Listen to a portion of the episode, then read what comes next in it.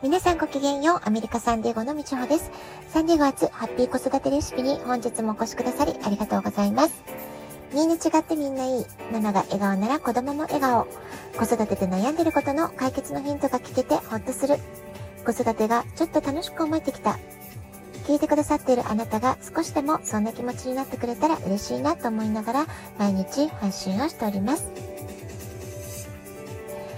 アメリカの年明けはお正月気分という余裕がほとんどなくて、スパッと2日とか3日から仕事再開という感じなんですけれども、えー、日本人のね、私としては季節感を感じる二十四節気の言葉に触れたり、まあ、季節の小さな変化に敏感であり続けたいな、まあ、そんなことをね、アメリカ暮らしは長くなりましたけれども、やはりそこの部分はね、大切にしていけたらいいな、まあ、そんなことを考えたりしております。1月5日は召喚。この頃から1月20日の大寒まで、え、この時期寒さが一段と増していく季節なんではないでしょうか。でそれからね、1月7日は七草ですよね。この七草というのは、えー、5節句のうちの最初の節句になるわけです。で、この5節句って何？ってことなんですけれども、えー、無病息災、邪気払いのための日として伝統的な年間行事を行う風習のことを指して言っています。この節っていうのにはね、まあ、節句の節ですよね。えー、まあ、節とかいう意味、えー、季節の変わり目という意味が込められています。で、古来、その季節ごとに様々な行事や節句というものが行われてきていて、で、江戸時代からですね、その中でも特に大切な5つの節句を祝日としたっていうのが、この五節句の始まりというふうに言われているわけなんですよね。じゃあその五節句には何があるかってことなんですけれども、す、えー、てね、奇数月になっています。えー、1月7日が人日の節句。ということでね、七草がゆを食べる日ですよね。それから3月3日は上司の節句、桃の節句とも言われたりします。で、5月5日が単語の節句、勝負の節句という別名もあります。そして7月7日は七夕の節句、笹の節句とも言われますよね。で、最後が9月9日で、徴用の節句、菊の節句ということで、この1月、3月、5月、7月、9月、この5つを五節句ということで読んでいるわけです。でね、最初の節句にあたる人日の節句、え7日、1月7日なんですけれども、この7日っていうのは、夏のうち、まあ、一般的には1月1日の元日から7日まで、えー、夏のうちの最後の日ということになりますので、えー、七草がゆが、えー、私たちの、まあ、日本人のね、風習、習慣として定着した背景には、お正月のごちそうに、まあ、ちょっとね、胃腸が疲れてしまって、胃腸をいたわるためにも、えビタミン、えミネラルが不足しがちな冬場の栄養補給をするっていう効果もあるから、まあ、この日に七草がゆを食べることで、まあ、胃腸にも優しい、それから新年の無病息災を願う、まあ、こういったね、意味合いが込められているという由来があります。ではね、えー、七草がゆに使う春の七草には何があるかってことになると思うんですけれども、セリ、ナズナ、五行、箱べら、仏存座、鈴名、鈴代、春の七草っていうことでね、えー、この音のね、えー、区切りを、えーいいタイミングでセリナズナ五行箱べら仏の座、鈴名鈴代ってことでね、えー、私もね、幼児教室をやっていた時に、えー、七草の歌っていうのがあって、よくね、子供たちと1月のレッスンでは、えー、この七草の歌、よく歌っていたなってことを懐かしく思い出しています。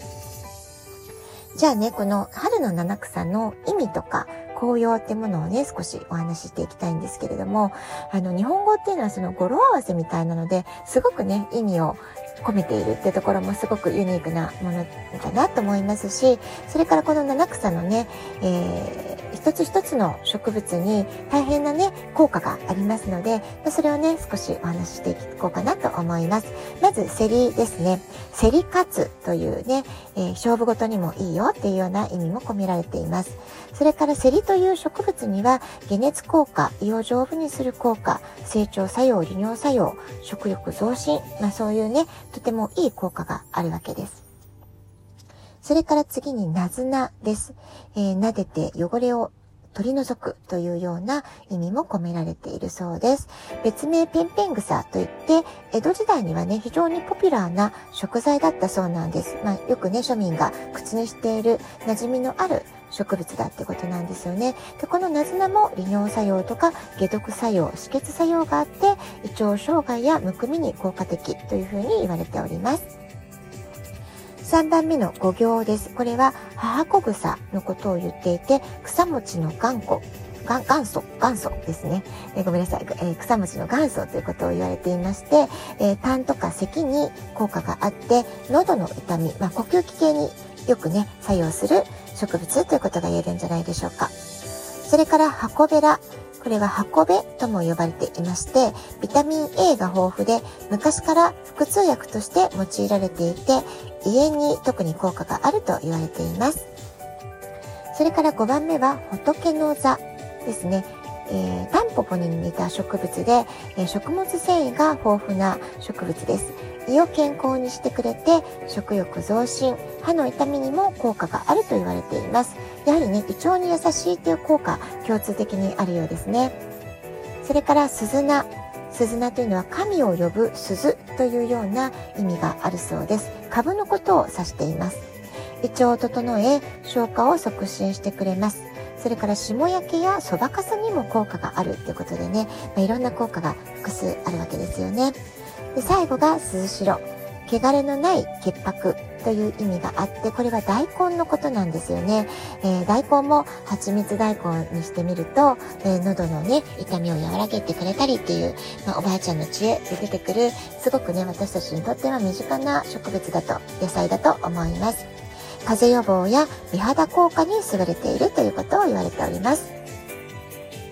はい、七草の紅葉というものいかがだったでしょうか？日本ならではのハーブとも言える七草、え植物の持つ、え力って改めて素晴らしいなと思います。食用状という言葉もあるくらいですから、私たちの健康を保つために大切なビタミンやミネラルを与えてくれる、こうした、え、野菜や植物の力に感謝して、美味しく七草がゆをいただく。まあ、これがね、すごく1月7日にしてみるといいことではないかなと思います。それからね、この七草はもともと胃腸の、えー、疲れを癒すために、えー、ということも込められているっていう話をしましたけれども、この胃腸の健康っていうのは私たちの体全体の健康のためにもすごくね、要となるものなんですよね。ですから、えー、年末年始食べ過ぎたなとか飲み過ぎたなって方は意識的にこの時期ファスティングをして胃腸を休める、胃腸をいたわる、えー、七草がゆのような体に胃腸に優しい食べ物をとるってことを、えー、していただいて、まあ、今年も元気に活動できる体づくり、まあ、そういったものをぜひ実践してみてほしいなと思います。ラジオトークアプリインストールしておきますと、スマホからいつでも簡単に聞くことができます。あなたからのお便りをお待ちしております。では、今日はこの辺で今日も素敵なお時間をお過ごしください。ごきげんよう。以上でした。さようなら。